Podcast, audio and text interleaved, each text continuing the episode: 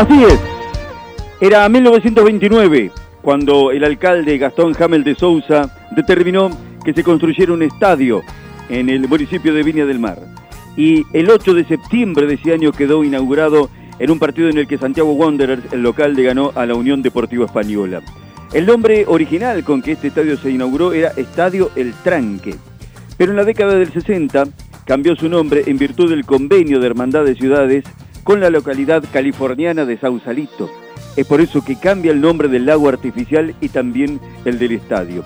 Sede del Mundial de 1962, el Sausalito albergó ocho partidos de esa copa, los seis del Grupo C que integraban Brasil, España, Checoslovaquia y México, un partido de cuartos de final, la victoria de Brasil 3 a 1 sobre Inglaterra, y uno por semifinal, el triunfo de Checoslovaquia 3 a 1 sobre Yugoslavia. Increíble ya ninguno de esos dos países existen como tales.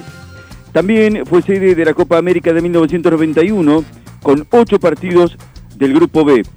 Y por último, albergó partidos de la Copa América 2015, pero previamente a la disputa de ese torneo, en el 2010, en el mes de febrero, sufrió serios daños en el sector eh, de la laguna, en el sector sur del estadio debido a un terremoto. Por eso a partir de un decreto anunciado por Piñera en año 2012, se remodelaron varios estadios, entre ellos este de Viña del Mar, que tomó su forma definitiva y su reinauguración el 3 de junio del año 2015. Tres partidos para esa Copa América, dos de ellos fueron disputados por Argentina, el empate 0-0 frente a Colombia y la victoria sobre Jamaica por 1-0.